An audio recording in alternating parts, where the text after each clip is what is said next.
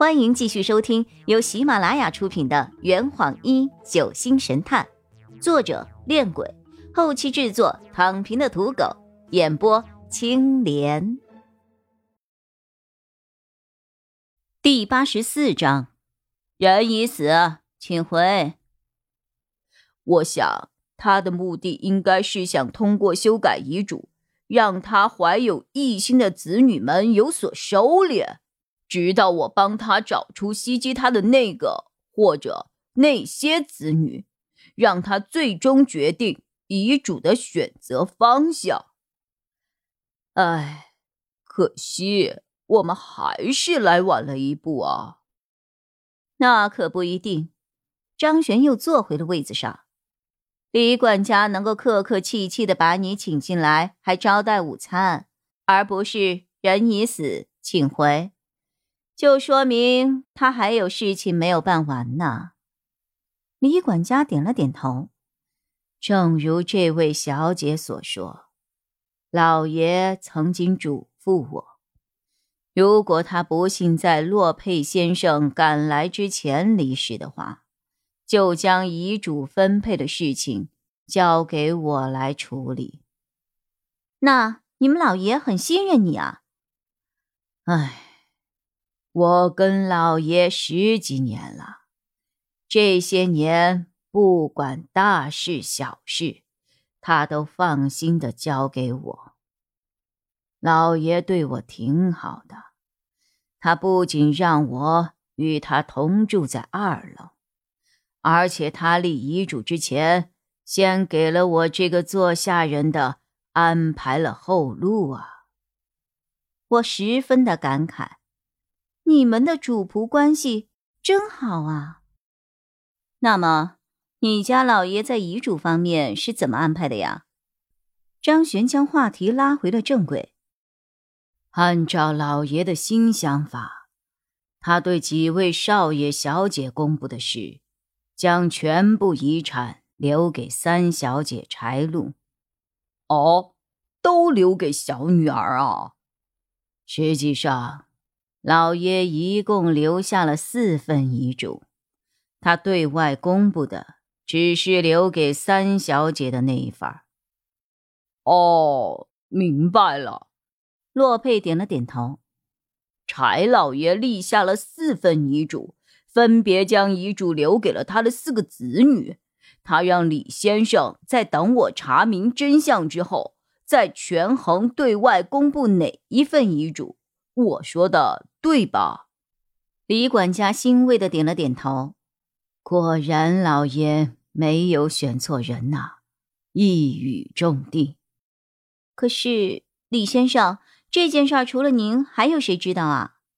还有程律师，他是遗嘱的见证人和公证人，和柴老爷也是老朋友了。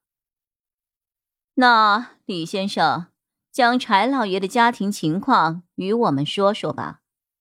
李管家吃了几口菜，喝了半杯红酒，慢慢的开了口：“老爷一共有过两位夫人，大夫人江映雪是老爷的原配，在二十多年前就已经去世了。那个时候我还没有跟随老爷，所以。”并没有真正见过大夫人。大夫人死后，老爷续弦，又娶了镇上医院里的一位护士，叫陆明。听说他们是在老爷病重的时候相识的。那一年，老爷心脏病发，进了医院，几个孩子年纪又小，需要上学。无法一直在病床前伺候。那个时候，二夫人还是医院里的一名实习护士，她一直照顾老爷的起居，直到他出院。后来，老爷将她请回了家中做私人看护，这才成就了一段佳话呀。这是佳话，嗯嗯嗯。洛佩立刻捂住了说话不经大脑的我的嘴，陪笑着：“小孩子不懂事儿，您您接着说。李管家并没有介意。二夫人是贫苦人家出生，待人谦卑有礼，和我们这些下人一直以朋友相称，从来也不摆高人一等的架子。庄园里的人也对他礼敬有加，就连我也是得到了他的赏识，才进入柴家伺候的。只可惜。红颜薄命啊！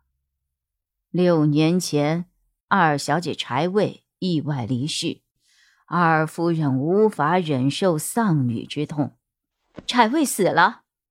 张璇惊叫着，我们不约而同的看向了忽然起身的张璇。张璇意识到自己失态了，尴尬的看着我们，然后慢慢的坐了下来。抱歉，您接着说。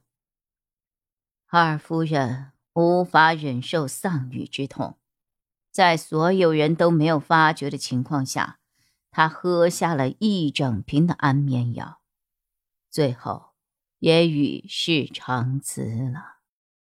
也正是在那之后，老爷的身体每况愈下，吃了不少的药，才坚持到今天。张璇面色凝重的咬着叉子，似乎还对柴卫已死的事情耿耿于怀。我心中疑惑不解：他们认识吗？那柴老爷的子女呢？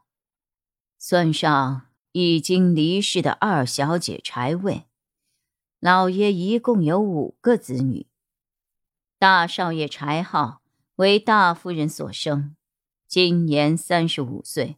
在城里做股票生意。